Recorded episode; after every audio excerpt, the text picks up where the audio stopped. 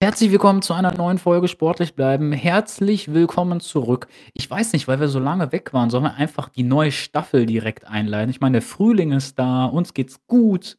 Was meinst du? Schönen guten Abend, Bjarne. Hi, Marco. Ja, äh, wir müssen ja auch noch Abbitte leisten bei unseren äh, Zuhörer und Rinnen und Zuhörern, weil wir so lange nicht da waren. Aber ich glaube, das ist eine gute Idee. Dann starten wir jetzt einfach eine neue Staffel und dann merkt das gar keiner. Genau. Ja, dann herzlich willkommen Staffel, äh, mittlerweile Staffel 4. Und ja, wir müssen ein bisschen, wenn du es richtig sagst, Abbitte leisten oder zu Kreuze kriechen. Äh, kurze Erklärung vielleicht. Ich hoffe, ich verrate nicht zu viel. Du bist umgezogen. Ähm, das ist unter anderem passiert. Ich hatte Corona, also ja, ihr kennt das. Da liegt man erst flach. Irgendwie so, wenn man umzieht, dann äh, muss man ja auch das eine oder andere organisieren und dann fängt Pauchen. Aber jetzt sind wir wieder da. Und Genau. ich freue mich einfach. Ja, ich freue mich auch. Es ist vor allen Dingen in dieser Zeit so viel passiert, gerade im Fußball. Also zwischendurch hatte ich echt Bauchschmerzen, weil ich dachte, boah, wir müssen echt mal drüber sprechen, was da alles passiert ist. Ähm, das können wir auch gar nicht, glaube ich, alles aufholen, sonst würden wir jetzt hier drei Stunden quatschen. Äh, aber so ein bisschen Rückblick werden wir, glaube ich, heute auch machen, oder? Ja, ich, ich würde sagen, schon äh, aktuelle Sachen und auch was uns irgendwie in den letzten Wochen, was wir ganz besonders äh, heftig fanden. Es ist ja so viel passiert und ich wette, Leute zu Hause, ihr habt auch äh, Situationen gehabt, wo ihr gedacht habt, so jetzt die Mann und Björn und Marco, die würde ich nicht hören wollen. Aber interessant, ja. Dann lass uns doch Ja, dann, dann, ähm, ich muss aber sagen, nach dem Fußballteil, da möchte ich die Leute ein bisschen anteasern. Äh, ich habe noch was anderes. Also Leute, bleibt auf jeden Fall bis zum Schluss dran, weil ich habe ein Thema, ähm, bin ich echt sauer, bin der überrascht, was ist. Bleibt dran, ist heute noch skandalös abseits des Fußballs, skandalös. ja, auch ich bin gespannt, weil ich weiß nicht, worum es geht. Ich, also ich bin genauso gespannt wie ihr. Okay, da würde ich sagen, der Herr Kapellmeister auch in der vierten Staffel Musik an, bitte.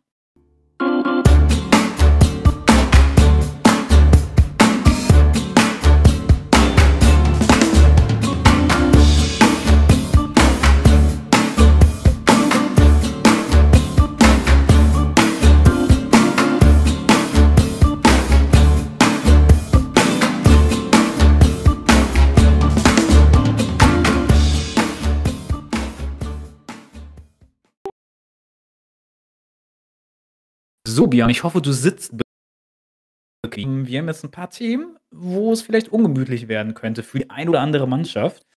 Aber wollen wir mit der Bundesliga starten.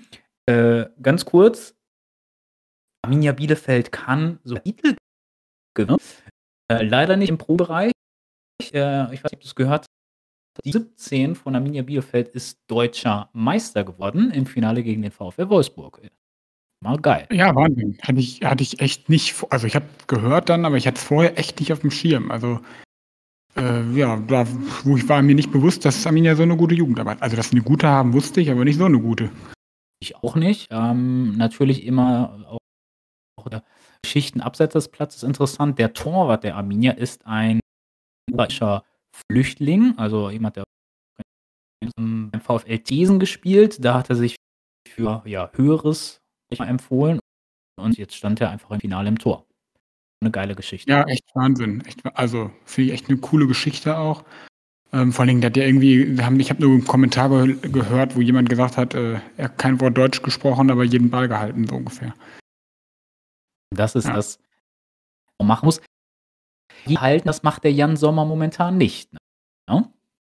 Nee, das liegt ja auch daran, weil er so klein ist, ne, habe ich gehört. Wird er von Spiel zu Spiel immer kleiner. Die Frage ist aber, machen es jetzt nur die Medien, macht es Didi Hamann? Der hat ja vor kurzem gesagt, der Jan Sommer hat keine Bayern-Qualität, der ist auch viel zu klein. Und äh, damit sind wir doch auch schon direkt im Meisterschaftskampf. Ist ein Kampf geworden, ne? Ja, definitiv. Also ich meine, darauf hat man ja irgendwie seit ja, fast zehn Jahren gewartet, dass es mal so weit kommt, wie es jetzt aktuell ist. Normalerweise spricht man bei Bayern gegen Dortmund so ein bisschen von David gegen Goliath. Im Fall ist, äh, ist keiner davon der Riese, weil beide bewegen sich so im Schneckentempo.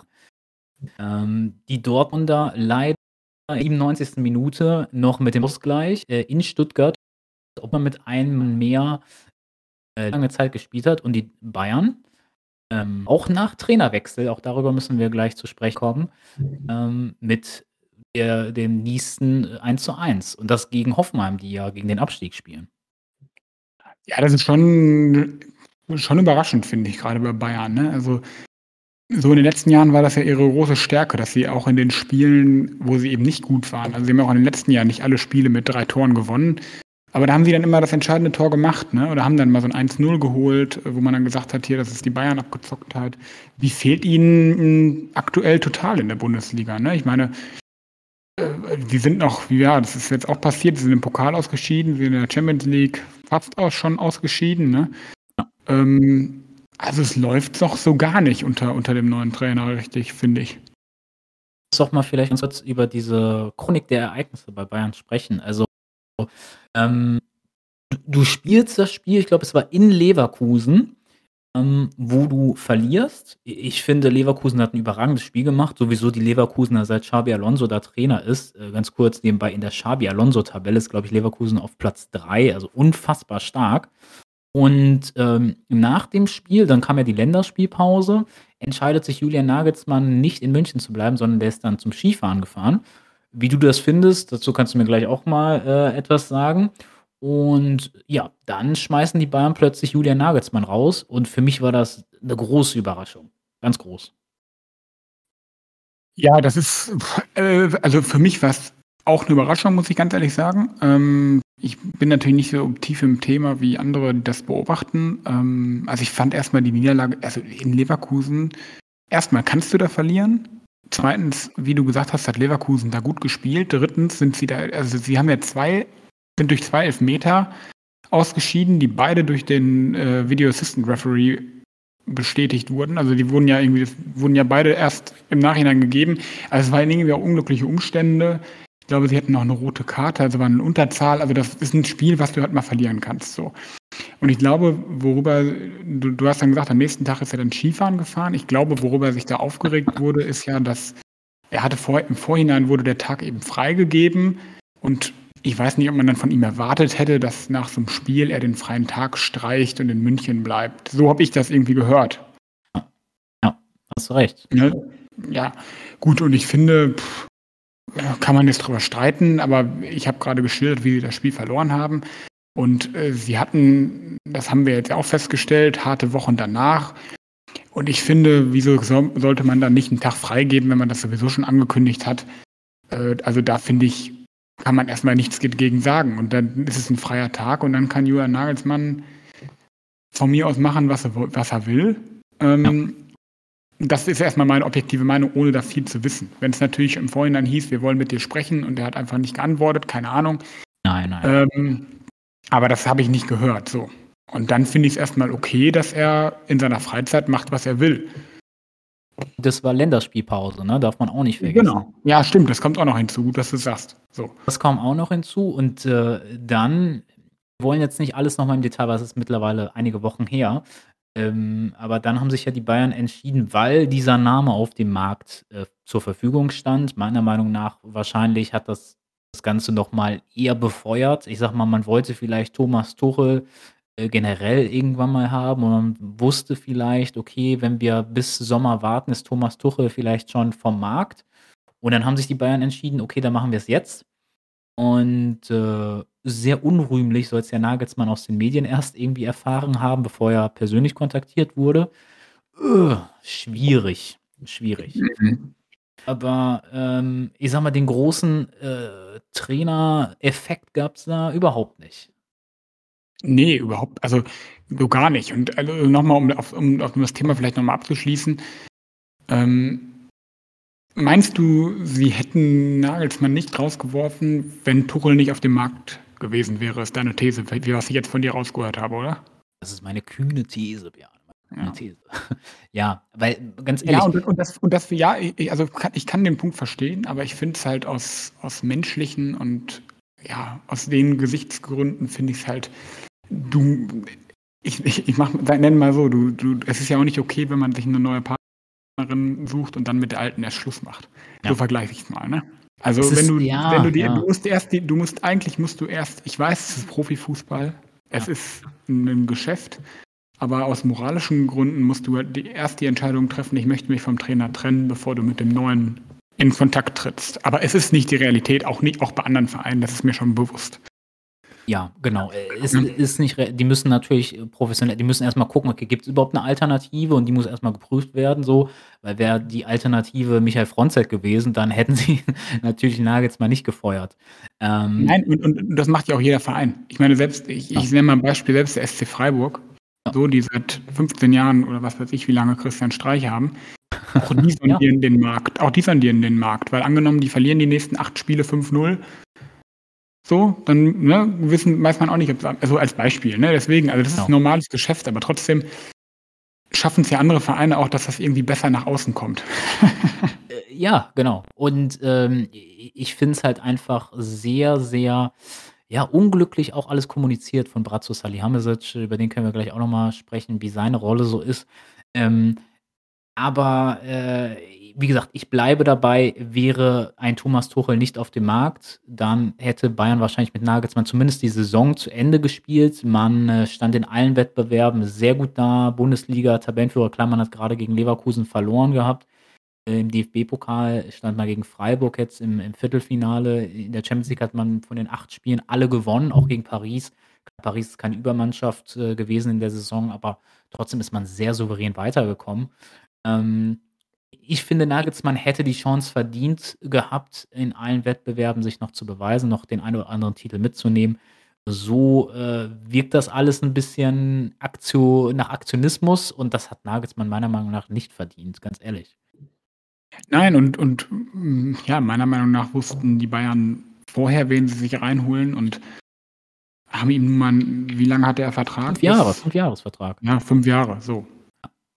Und äh, da gebe ich dir recht, hat er nicht verdient. Ähm, ja, aber das war halt nicht die einzige Geschichte. Ne? Ich meine, danach ist viel passiert und so äh, die Medien und Bayern ist jetzt in den letzten Wochen schon extrem hochgeschlagen. Ne? Du hast du hast die Szene, äh, oder du hast das mit, mit Didi, Didi Hamann, was er gesagt hat, dann gab es ja den öffentlichen Streit zwischen Brazzo und, nee, zwischen Oliver Kahn und ähm, Matthäus.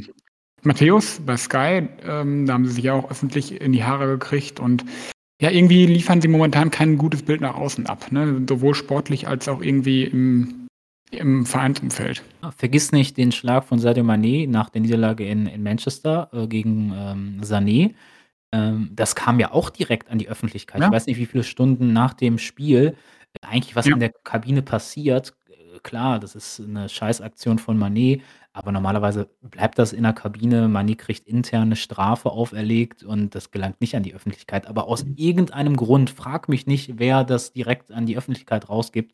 Aber bei den Bayern gelangt momentan alles. Auch, ich glaube, äh, so Taktikzettel, die Nagelsmann hatte mit äh, verschiedenen Läufen und so weiter und so fort, die gelangen dann auch plötzlich an die Medien. Ich weiß nicht, ob es die Bildzeitung war, die dann plötzlich äh, in den Medien hatte, äh, hier Taktikzettel von Nagelsmann in der Öffentlichkeit und so weiter. Also irgendwas passt da bei den Bayern intern nicht.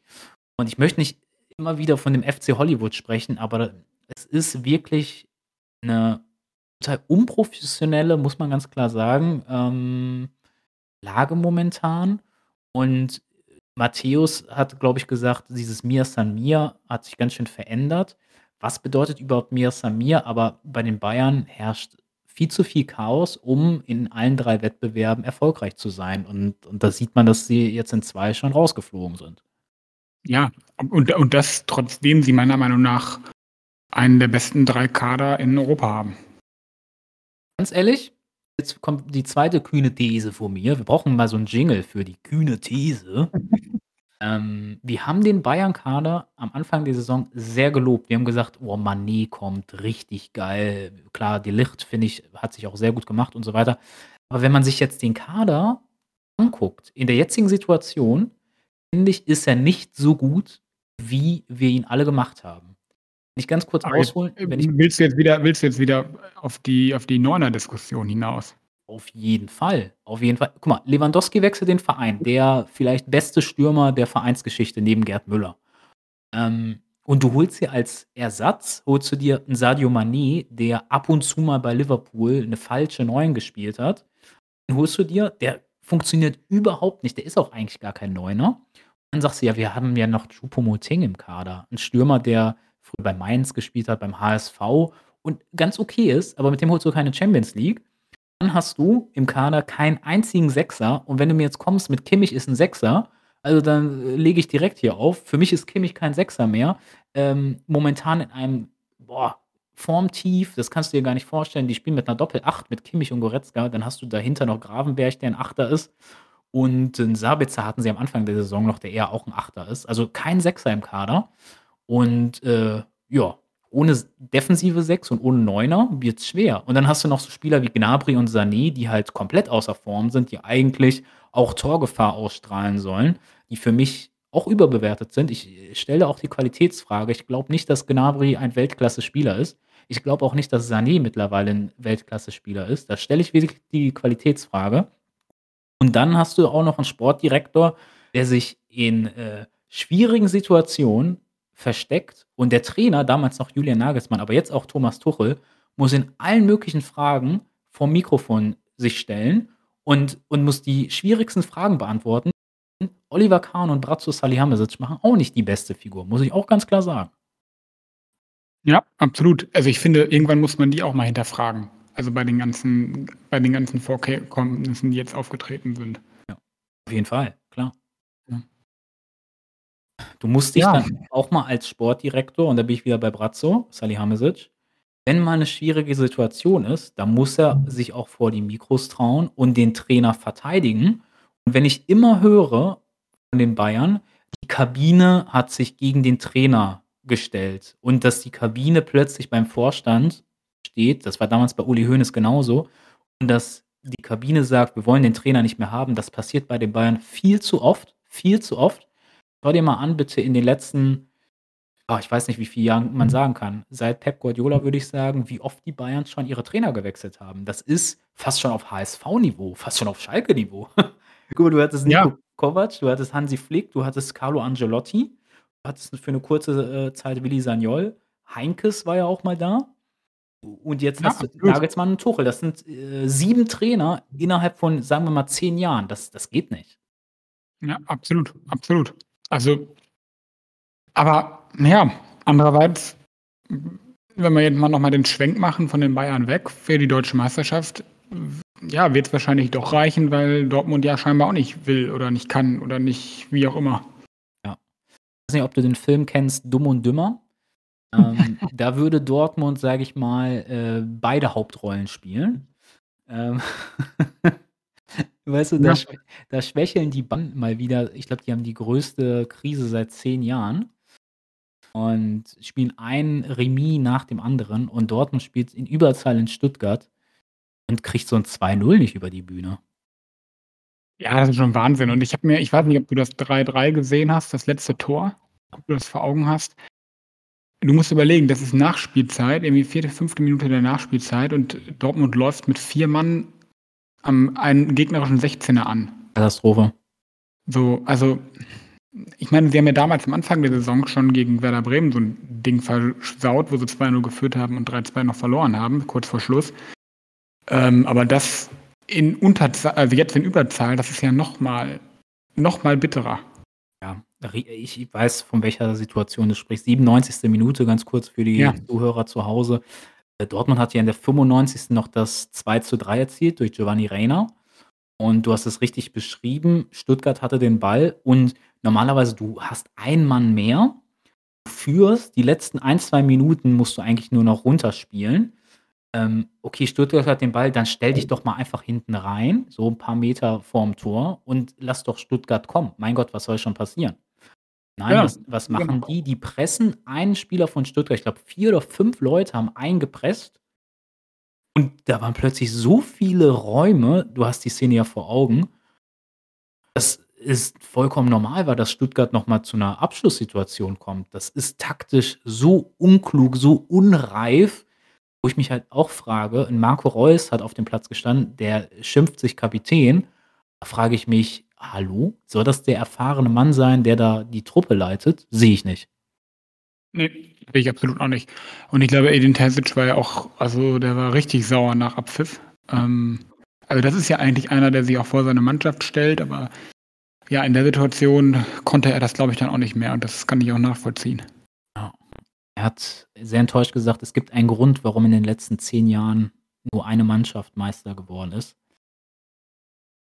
Er kann sich nicht zu 100% rausnehmen, finde ich, weil ich habe ihn jetzt nicht, äh, wild gestikulierend gesehen, dass er gesagt hat: „Stellt euch hinten rein.“ Ähm Du kannst den Trainer nicht nie rausnehmen, Genau. finde ich. Ja. Ne?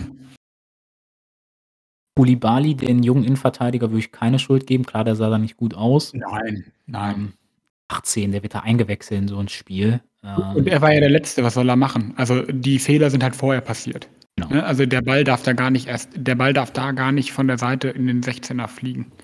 Richtig, ja. Genau, sehe ich genauso Mhm. wie du. Ja, was machen Ja, von daher bin ich jetzt gespannt. Ähm, schade, dass da nicht so das schade, dass so Mannschaften wie Union Berlin und Freiburg doch abreißen lassen mussten. Das wäre das wäre noch mal witzig gewesen. Dann hätten wir wirklich das Leicester 2.0 gehabt, ne? Ja. Ja. Übrigens, Union Berlin, da habe ich, äh, gestern 'ne interessante Statistik gehört. Äh, in der Chancenverwertung du denkst dir: „Wow, Union Berlin Platz 3 der Bundesliga. Die müssen, äh, Statistik Chancenverwertung so weit oben sein.“ Nö. Äh, ne, nicht Chancenverwertung, sondern Chancenkreierung, also die Mannschaft, die am meisten Chancen kreiert. Ist Union Berlin auf dem letzten Platz der Bundesliga, Platz 18. Mit den wenigsten kreierten Chancen. Und, ähm, kurze nächste kühne These von mir für die Bundesliga ein Armutszeugnis, wenn der Drittplatzierte die schlecht die wenigsten Chancen kreiert. Oder spricht für die Effektivität von Union. Das Glas kann auch halb voll sein, da hast du recht, ja. Ja, also also nichts gegen Union Berlin, aber dass Union Berlin mit dem Kader, äh, 7 oder 6 Spieltage vor Schluss auf Platz 3 steht, spricht halt auch nicht für Mannschaften wie Leverkusen, Leipzig, Frankfurt vielleicht, ne? Ja. Also das muss das da da würde ich dich schon unterstützen. Dankeschön. Ohne Union Berlin irgendwas nehmen zu wollen. Okay, aber wir geben denen nicht mehr die Chance, Meister zu werden, ne? Obwohl jetzt noch, lass mich kurz rechnen, 6 Spiele zu spielen sind. Man Nein, könnte noch nein. 18 Punkte holen. Ähm, keine Chance, sehe ich genauso wie du. Aber was machen wir denn jetzt? Bayern oder Dortmund? Würdest du dich jetzt 6 Spieltage vor Schluss festlegen? Also nach dem ich sage es mal so, nach dem nach dem 4:2 von Bayern gegen Dortmund hätte ich dir unterschrieben mit Brief und Siegel, dass Bayern Meister wird. Ja. Jetzt ist immer noch der gleiche Abstand, ne? Aber irgendwie du weißt ja gar nicht, was du von Bayern kriegst irgendwie, habe ich manchmal das Gefühl. Also, die letzten Spiele waren so schlecht. Entschuldigung, aber Ja. du du du siehst irgendwie ich sehe nicht, dass sie jetzt wieder in diesen Bayern-Modus kommen und die nächsten Spiele 5, 6:0 gewinnen, ne? Also, die haben erst mal jetzt Mittwoch, wenn sie da was ja höchstwahrscheinlich passieren wird, ausscheiden. So, das gibt ist ja auch wieder 'n Schlag, so. Also, keine Ahnung, ne, kann ich keinen Tipp abgeben. Es könnte vielleicht die erste titellose Saison werden der Bayern. Ich weiß nicht, wann das das letzte Mal passiert ist. Müsste ich, äh, in den Geschichtsbücher Büchern nachschlagen wahrscheinlich. Ähm Aber glau glaubst du, dass dann was passiert? Wenn Also, jetzt meine ich Ja. ich glaube nicht, dass der Trainer dann Ja. noch mal ga also, ich glaube, Tuchel halten sie schon fest, aber glaubst du dann noch, dass da noch irgendwie was anderes passieren würde? Es Jetzt mit deinen du mit deinen kühnen Thesen? Ja. Es muss dann was anderes passieren. Also, wenn Bayern wie gesagt, ich hoffe, dass Bayern 'ne titellose Saison hat, weil das wird bedeuten, wir hätten mal 'n anderen Meister. Ähm, aber ich sage mal aus Bayern Sicht, wenn sie keinen Titel holen, dann muss man Brazzo Salihamidzic hinterfragen, weil er den Kader zusammengestellt hat und der Kader wirkt nicht gut zusammengestellt, auch wenn sie auf dem Papier gut aussieht. Man muss ihn hinterfragen für die Entscheidung gegen Nagelsmann. Ich finde, Oliver Kahn, äh, hat noch 1, 2 Jahre verdient, finde ich. Er sieht in der Saison auch nicht optimal aus in einigen Situationen, aber der verkörpert noch mehr dieses Bayern-Gehen. Ob man ihn gut fand jetzt, äh, in diesem Streitgespräch mit Matthäus, okay, aber trotzdem hat er für Bayern gekämpft in diesem Interview. Und bei Brazzo, äh, da muss man echt also, in der Öffentlichkeit, die Kommunikation ist schlecht, Kaderzusammenstellung scheint nicht optimal zu sein und auch Trainerwahl bisher nicht grad die besten, sage ich mal, Entscheidungen, sehr im Aktionismus verfallen. Äh, da muss man wirklich über Brazzo sprechen. Wie siehst du das? Ja, zumal, äh, zumal bei, bei Salihamidzic ähm, ist das ja nicht das erste Mal, dass er in der Kritik steht. Also er ist ja, er hat, er stand ja auch zur Zeit in der Kritik schon oder in der Öffentlichkeit, wo es äh, deutlich besser lief, ne? Also in den vergangenen Jahren. Also es ist ja nicht so, dass er schon immer unumstritten war. Genau, richtig. Also von daher stimme ich dir da absolut zu. Würde ich. Ich weiß nicht, ob man ihn, ich weiß nicht, ob ich sogar so weit gehen würde und, und sagen würde, dass man ihn so oder so vielleicht nochmal hinterfragen müsste, auch wenn sie jetzt Meister werden. Ja, nicht richtig, was du sagst. Sollte man, wirklich. Muss also man sollte, ich heißt nicht, dass man ihn rausschmeißen muss, aber man sollte sich zumindest nochmal zusammensetzen und nochmal, nochmal, ja, irgendwie Gespräche führen. Ne? Richtig. Man muss gucken, wo man mit dem FC Bayern in Zukunft hin möchte. Es kann nicht sein, dass du diese, ich nenne sie immer opportunistischen Transfers machst. Ich sag mal, Cancelo ist gerade verfügbar und ob du ihn brauchst oder nicht, das ist erstmal egal, weil er verfügbar ist, verpflichten wir ihn. Und das gleiche Gefühl hat zum Beispiel bei Sadio Mané. So, der ist gerade verfügbar, der Agent von Mané meldet sich bei Bayern. Ob der Sinn ergibt als Lewandowski-Nachfolger, ist erstmal irrelevant für Salihamidzic, äh, ist ein großer Name, verpflichten wir. Und diese Fragen muss sich äh, Bayern stellen, wo sie auch äh, kaderpolitisch hinwollen, weil ich habe das Gefühl, dass die da schon so ein bisschen von ihrem Weg abkommen. Ja. Mhm. Ja. Trotzdem. Ähm, eine, Frage, eine Frage hätte ich noch an dich, was den Meisterschaftskampf betrifft. Ja. Oder, oder willst du erst noch, oder hast du, hast du überhaupt schon einen Tipp abgegeben, Meisterschaft? Ja, ich wollte gerade sagen, trotzdem denke ich, dass Bayern Meister wird, leider, weil ja, Dortmund okay. zu doof ist. Ja, ich bin gespannt. Also die Bayern spielen jetzt in Mainz. Das äh, wir könnte, also da kannst du auch stolpern. Ja. ja und ich, ich, glaube, Dortmund muss, wenn sie eine Chance haben wollen, müssen sie, müssen sie jetzt einmal, einmal vorkommen. Weißt du, einmal nochmal Tabellenführer werden und dann dadurch nochmal die Beine unter Druck setzen. Wenn sie immer weiter hinterherlaufen, dann wird es, dann wird's, glaube ich, auch nichts werden, denke ich. Ja. Ah, schwierig. Nee, meine, meine, Frage, meine Frage betrifft, weil du ja eben, weil du ja eben vom Neuner gesprochen hast, vom klassischen Mittelstürmer. Wenn du jetzt Brazzo wärst, wen würdest du denn holen? habe befürchtet, dass du mich das fragst. Ich, ich du kennst ja, komm, mich. Ich, ich habe mir die Frage ja auch nicht ausgedacht. Man hört die ja überall. Ja, ja, du, du kennst mich. Ich mache mir da 24-7 tatsächlich Gedanken drüber. Ne? Ich bin ja so ein Freak, was das manchmal angeht. Ich gucke mir auch irgendwie Statistiken an und ich gucke mir an, was momentan der Markt hergibt. Und natürlich höre ich auch was. Wer meint, wer meint, wer, was, mein, was meinst du, wen du, ich denke, wen du da auf deiner Seefracht immer verschiffen willst? genau so, genau so. Ich sag mal, ich, innereuropäisch muss ich keinen verschiffen nach München, das ist schon mal klar. Aber natürlich fallen solche Namen wie Osimen, natürlich fällt ein Name wie Kolo Muani, es fällt immer noch ein Name wie Harry Kane. Aber ich sag dir ehrlich, das sind alles Stürmer, die wahrscheinlich alle im dreistelligen Millionenbereich liegen. Man hört, Krösche möchte 100 Millionen plus, was ich vollkommen übertrieben finde für einen Stürmer, der eine Saison gut gespielt hat, der aus der Und noch nie, noch nie bei einem Spitzenverein gespielt hat auch, ne? Genau, noch nie beim Spitzenverein gespielt hat. Deswegen, wenn Krösche wirklich 100 Millionen plus, äh, äh, wahrscheinlich Boni, das will er haben, dann würde ich als Bayern sagen, auf gar keinen Fall. Osimen, da hört man, der Laurentiis de der ist verrückt. Also wenn du mit Neapel verhandelst, dann musst du immer mindestens 30, 40 Prozent Neapel äh, extra Steuern draufzahlen, weil die immer mehr Geld haben wollen. Für Osimen musst du wahrscheinlich auch 120, 130 bezahlen, sehe ich auch nicht bei Bayern. Und Harry Kane wäre für mich, also A, glaube ich nicht, dass Harry Kane in die Bundesliga wechselt. Und B, ähm, wäre er zu teuer für, sage ich mal, äh, für sein Alter auch. Der ist mittlerweile über 30 würde jetzt im Sommer noch ja. um die 100 Millionen kosten. Den bekommst du aber ein Jahr später wahrscheinlich ablösefrei. Deswegen würde ich mir als Bein überlegen, entweder einen etwas jüngeren Stürmer, den ich momentan nicht sehe am Markt, sehe ich, sage ich dir ganz ehrlich, oder irgendwie so eine Übergangssaison zu machen mit Niklas Füllkrug. So, die nächste kühne These, der ist im Sommer auf dem Markt, der wird schmales Geld kosten, 15 bis 20 Millionen würde ich jetzt mal sagen machst du eine Saison und dann guckst du dir das nochmal in einem Jahr an, wie hat sich Kolo Moani entwickelt. Derzeit auch noch einen anderen Stürmer verpflichtet, weil die Bayern gucken ja auch immer gerne nach Dortmund. mal gucken, mal gucken. Und dann ist ja noch eine Europameisterschaft und dann kannst du immer noch gucken, wer hat sich bei der EM vielleicht mhm. so bewiesen auf dem Markt. Ne? Also oh, schwierig. Der Neuner-Markt ist echt ganz, ganz, ganz schwer. Was würdest du denn machen? Also, mit der, also bei der These mit Füllkrug, da, da, da könnte ich nicht mitgehen. Weil ich finde, wenn du, wenn du das machst mit, also nein, ganz ehrlich, wenn du das machst mit dem Übergangsjahr, dann kannst du auch, das kannst du auch mit Choupo-Moting machen. Aber nur mit Choupo-Moting? Der ist jetzt verletzt. So, dann müssen sie mit äh, Gnabry im Sturm spielen. Ja, aber also nee, Füllkrug, den sehe ich, also weiß ich nicht, den sehe ich irgendwie nicht bei den Bayern. Den siehst du. leid. Den siehst du. Wen ich würde? Ja.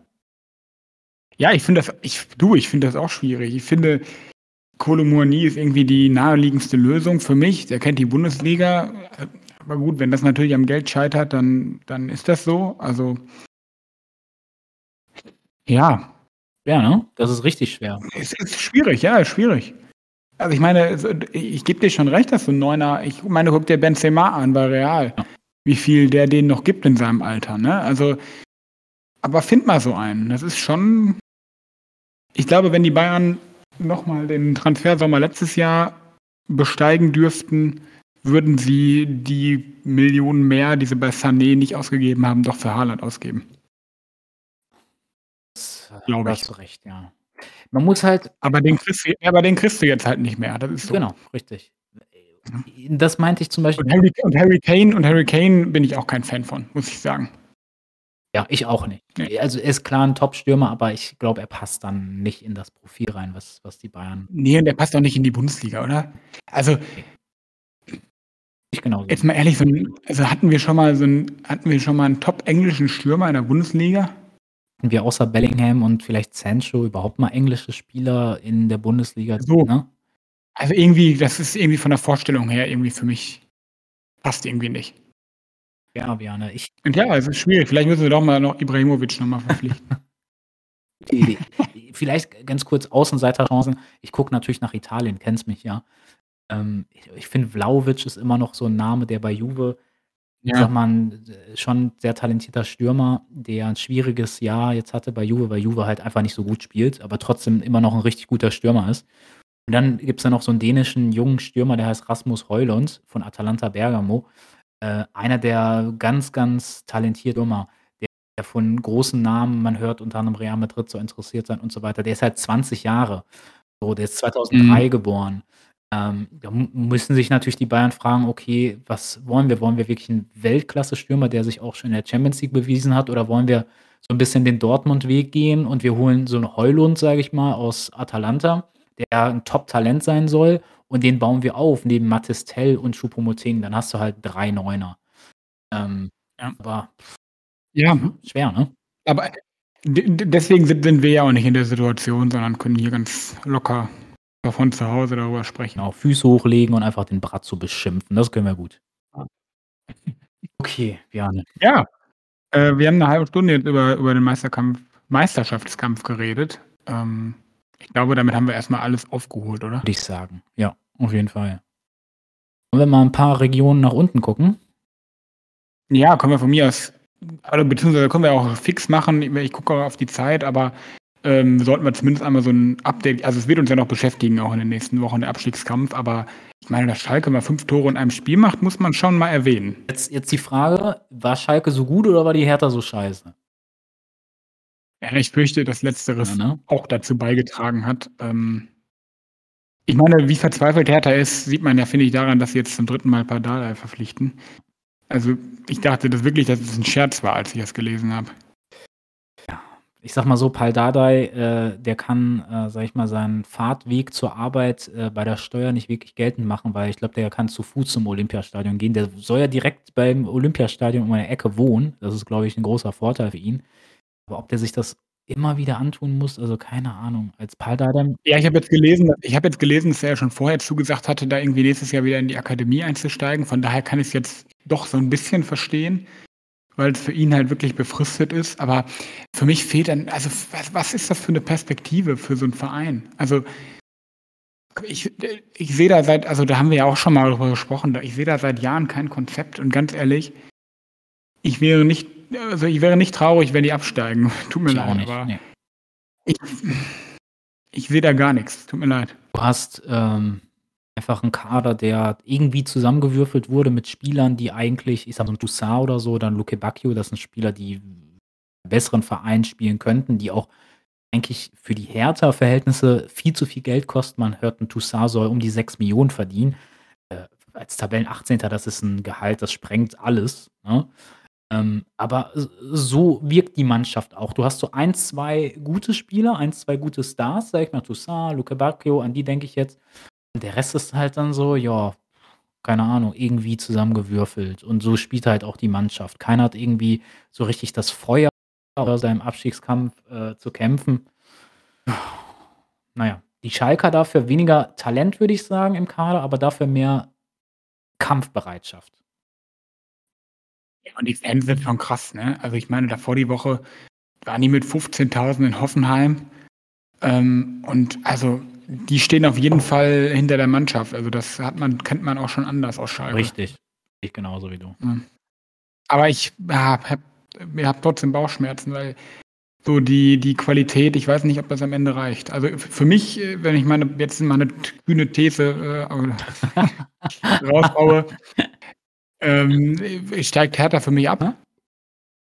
Hertha steigt ab für mich und ja, ich weiß nicht, wer der zweite Absteiger sein soll außer Schalke. Also Bochum sehe ich mittlerweile echt okay. Ja.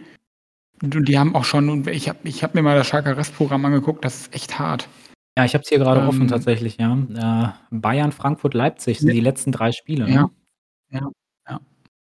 Und ähm, deswegen, du musst, die sind jetzt, auf welche jetzt, sind sie punktgleich mit Stuttgart, ne? Schalke aktuell. Äh, ja, genau, richtig. 24 beide. Ja, also ich glaube, zwischen den beiden wird es sich entscheiden. Das jetzt, wäre jetzt so meine These. Ja. Stuttgart spielt unter anderem noch äh, gegen Augsburg. Das könnte vielleicht noch entscheidend sein. Ich glaube, nächstes Wochenende dann, ja genau, nächstes Wochenende auswärts in Augsburg. Äh, Hertha Stuttgart wird natürlich auch ein Krimi werden, ganz am Ende, ne?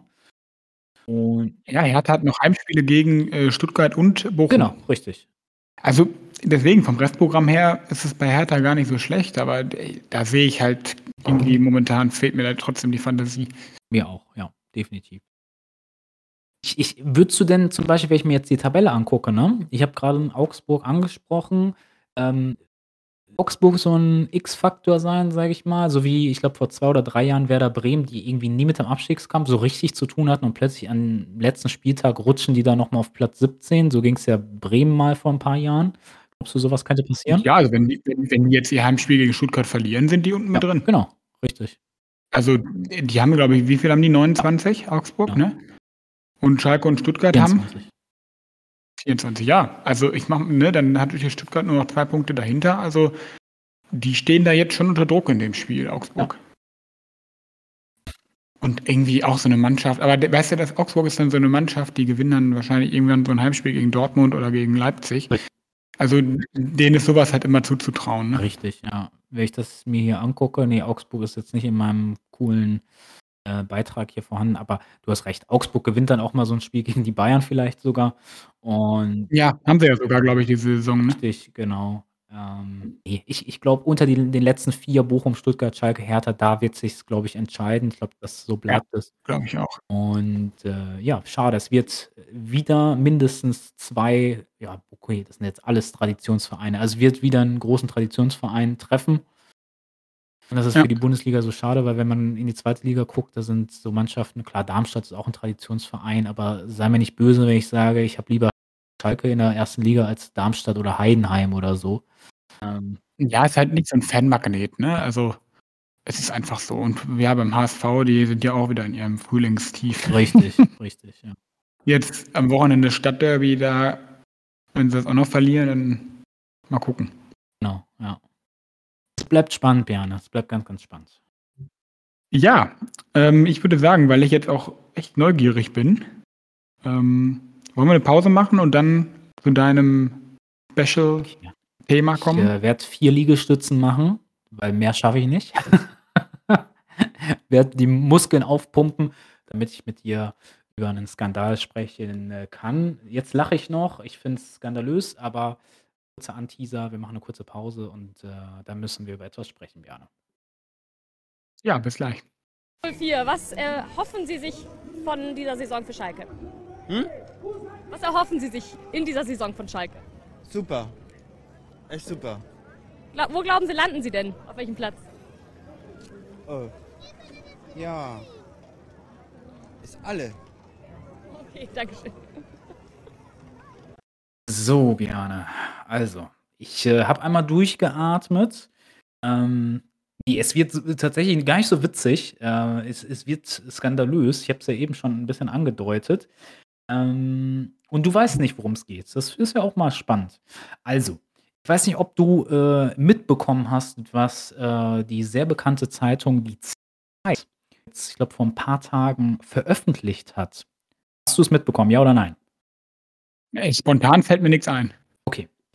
Und zwar hat die Zeit ähm, WhatsApp-Nachrichten veröffentlicht. Da gab es einen Leak, nämlich ehemalige Bildredakteure haben mit dem Springer-Vorstandsvorsitzenden Matthias Döpfner auf WhatsApp geschrieben.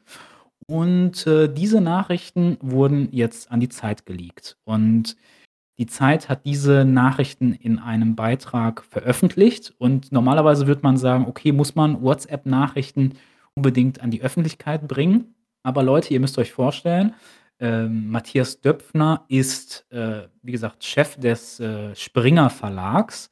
Ähm, unterm Springer Verlag ist unter anderem die Bild-Zeitung. Also, wenn du so willst, obwohl wir die Bild-Zeitung, glaube ich, beide nicht mögen, ist die Bild-Zeitung die größte Zeitung in Deutschland, muss man ganz klar sagen und auch Welt, Bjane. Und was mhm. denkst du, was in diesen WhatsApp-Nachrichten so vom Bild-Chef alles kommuniziert wurde? Also wenn du an Bild-Zeitung denkst, woran denkst du da? Ja, ich denke an nichts Gutes. Nee. Und ähm, Leute, ich bin wirklich schockiert. Und zwar, ich, ich möchte ein paar Sachen mal zitieren, okay, damit ihr versteht, wo, wovon ich hier spreche.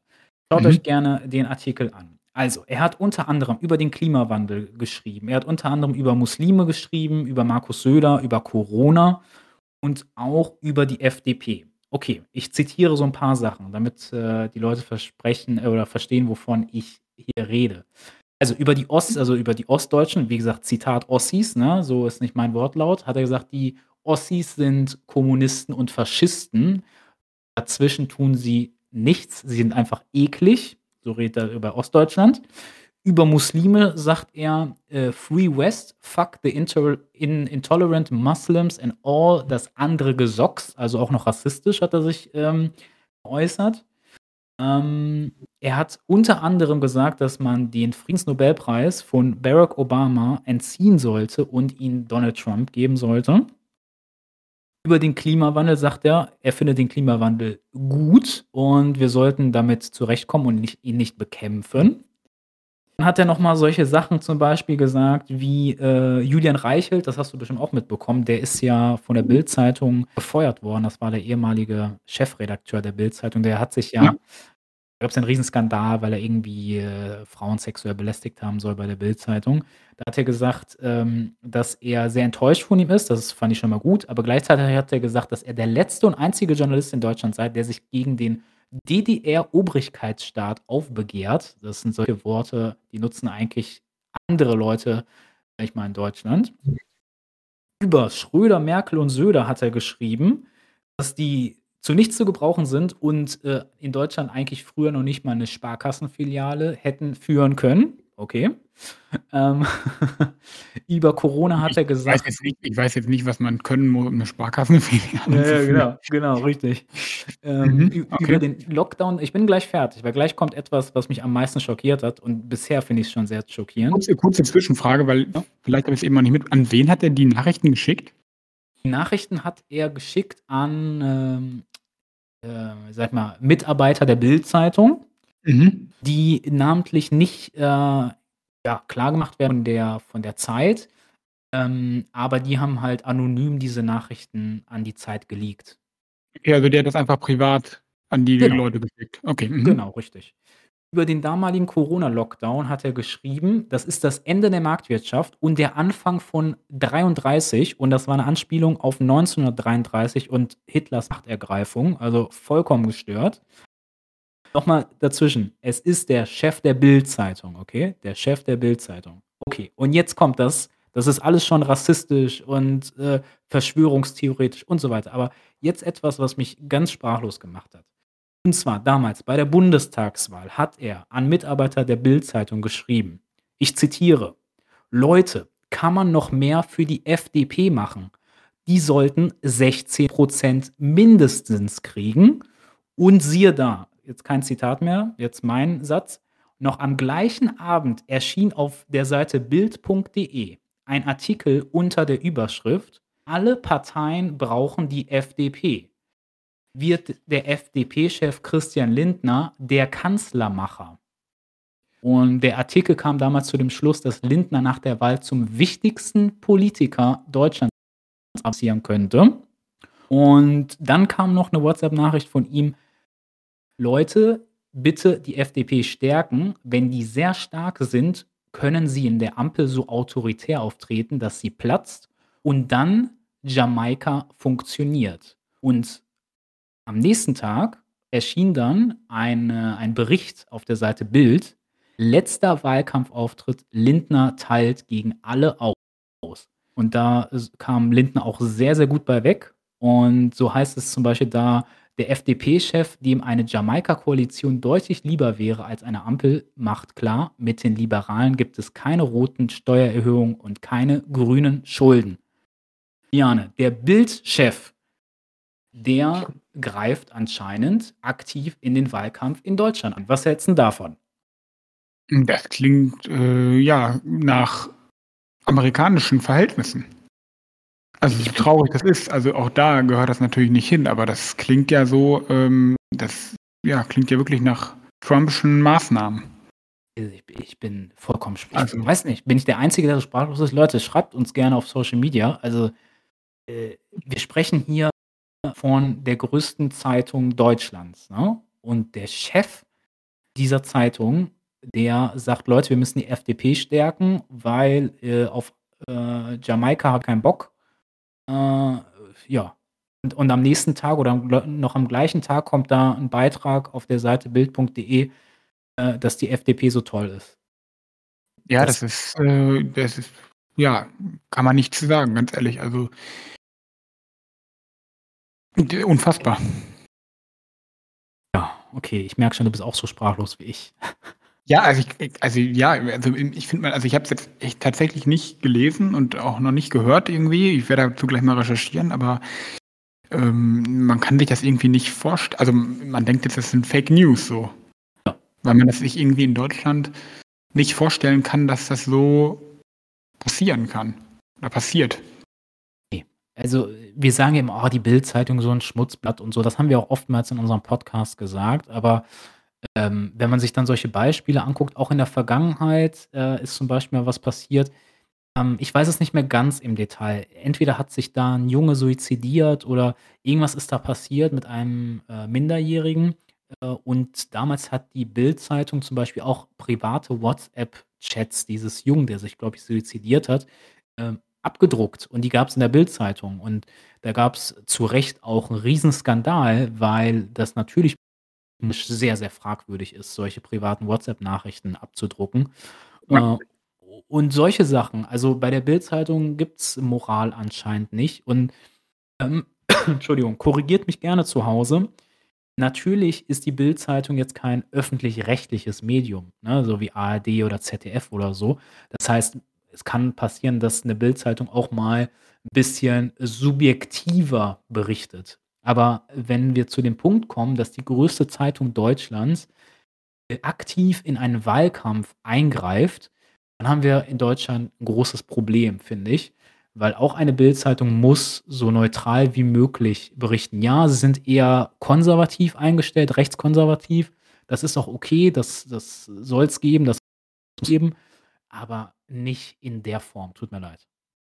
Ja, gebe ich dir absolut recht. Also, ne, das ist ja das gute Recht von privaten oder auch privaten Zeitungen, äh, dass sie eben nicht, ja, die das machen müssen wie öffentlich-rechtlich, aber eine gewisse politische Neutralität so ist ja geboten. Also sonst ist es für mich halt Beeinflussung und ja, geht fast schon Richtung Manipulation und wie gesagt, das ist, äh, das ist ganz fatal. Ich meine, wir hatten ja schon mal so eine Situation damals in ich weiß gar nicht, das war bei der Landtagswahl, glaube ich, in Thüringen damals, wo dann diese, da gab es ja diese dubiose Ministerpräsidentenwahl, ähm,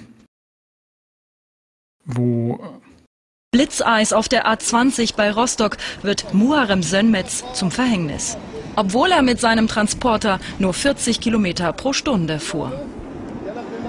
Glatt und dann mach so Auto so machen, ich mache so, aber unwahr. Ja, Leute, ich hatte ganz kurz äh, technisches Versagen. Ich bin einmal aus der aus Aufnahme geflogen, aber Bjarne war ja in einem interessanten Gedanken. Ja, ich glaube, die Bild hat uns zugehört. Ja, wahrscheinlich. Nicht rausgeschmissen. genau. Nee, ich wollte sagen, dass das für, für, für Deutschland natürlich ein total schlechtes Ansehen macht bei, bei solchen Vorgängen, wo irgendwie offensichtlich irgendwie bewusst in die Demokratie eingegriffen wird. Wir hatten ja damals diese dubiose Ministerpräsidentenwahl in, in Thüringen, wo dann die FDP da irgendwie zum Ministerpräsidenten gewählt wurde durch die AfD-Stimmen und dann hört, hatte man ja schon so Sätze von, von Merkel sogar gehört, wie die Wahl müsste rückgängig gemacht werden. Ich meine, auch das war ein Satz, äh, den, der da geht halt in der Demokratie nicht. Also es können Fehler passieren, aber man kann keine Wahl rückgängig machen und für mich geht das so in die ähnliche Richtung. Ja. Ähm, ja, das ist echt gefährlich, ne? weil man dann halt autoritären Staaten zeigt, in Deutschland ist auch nicht alles gut. Ja, äh, es ist einfach demokratiegefährdend. Ich glaube, du hast es gerade selber gesagt, ne? Ja. ja. Ähm, oh, und äh, Deutschland, äh, wir müssen ja ganz klar sagen, Deutschland ist schon ein Land, was oftmals die Moralkeule schwingt, was, was ich ja irgendwie auch, also es ist zwar ein bisschen negativ konnotiert, aber ich sehe Deutschland schon in einer Vorbildsfunktion, sage ich mal, auch an, anderen Ländern gegenüber, ähm, weil wir ja, sag ich mal, die Werte der Demokratie so leben oder leben wollen, äh, dass wir auch nach außen immer sagen, ja, Demokratie ist super wichtig und so. Ähm, ich, ich sag mal, es gibt in Deutschland auch viel zu viel Lobbyismus. In Deutschland heißt das Lobbyismus, in anderen Ländern ist es Korruption. Und wenn du dir äh, mal die Statistiken anguckst, im Vergleich Deutschland zu anderen Ländern, ähm, ich sag mal, korruptionstechnisch ist Deutschland nicht so weit oben. Aber seien wir uns mal ehrlich, wo ist der ganz große Unterschied zwischen Korruption und Lobbyismus? Ist vielleicht nur ein anderer Name. Ja, absolut. Also ich glaube, da sollten wir uns sowieso davon verabschieden, dass in Deutschland alles so gut ist und überall anders ist es so schlecht. Ne? Also ja. es gibt genug Baustellen, die wir ja auch haben und deswegen ist es, finde ich, auch immer gefährlich, einfach nur mit dem Finger auf andere zu zeigen man muss sich auf jeden Fall auch erstmal selbst hinterfragen, gerade auch bei solchen Dingen. Genau, richtig. Das ist vielleicht ein gutes Schlusswort an der Stelle, würde ich ja. sagen. Aber es war auf jeden Fall ein sehr interessantes Thema und das hat auf jeden Fall meinen Tag bereichert in dem Sinne, weil ich habe echt noch nicht davon gehört. Vielen Dank dafür. Leute, dafür sind wir da. Ne? Nicht, nicht jeder kann hier äh, sag ich mal, die Zeit lesen. Habe ich auch nicht gemacht. Ich tue jetzt so auf Klugscheiße, aber ich habe es irgendwo auch nur nebenbei ich dachte, aufgeschnappt. Ich dachte, du hast sie abonniert für ein teuer, teuer Geld. Nein, nein, nein. Tatsächlich, wenn ihr euch den Originalartikel durchlesen wollt, das, äh, dann müsst ihr über so eine Paywall. Also tatsächlich ja, ja. muss man für den Artikel was bezahlen, aber ich sag mal, äh, fuchsige äh, Zuhörer, die wissen, wie man auch einmal auf anderen Seiten sowas nachlesen kann. Ne? Also auch andere Seiten haben dann davon berichtet, ist ja klar, ne?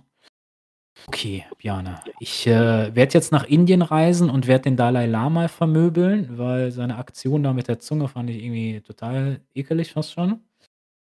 Ja, das machen wir. Viel Spaß dabei. Dankeschön. Und ja, Leute, danke für eure, ja, eure Geduld. Ja, wir sind jetzt wieder da. ja, und auch wieder regelmäßig. Genau. Weg wie der englische Rücken. So, das war ein genau. schlechter Witz. Äh, Stand ja. Dienstagabend, Leute. Habt einen schönen Abend und äh, Bjane, die letzten Worte von dir, würde ich sagen. Ja, sportlich bleiben und bis denn.